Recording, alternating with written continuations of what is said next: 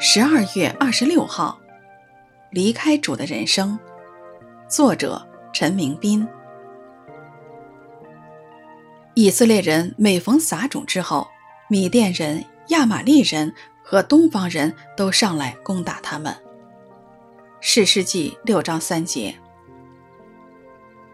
底波拉死后，以色列人又离弃神。基甸的父亲是跨越两代的。当他年幼时，必亲耳听闻神怎样借着底波拉战胜敌人，但他竟为巴力主坛。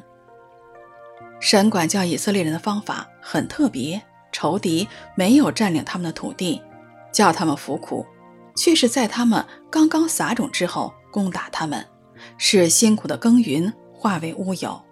这就是属神的子民远离神、偏行己路的光景。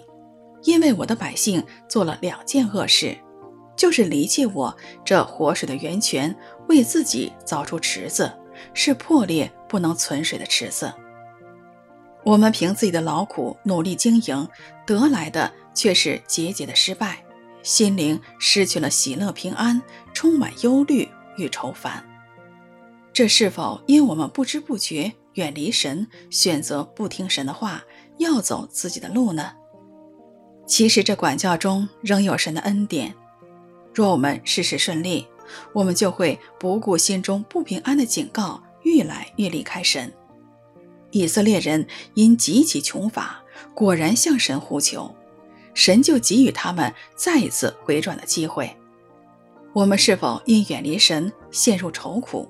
现在就是向神呼求的时刻。以色列人每逢撒种之后，米甸人、亚玛力人和东方人都上来攻打他们。史诗记六章三节。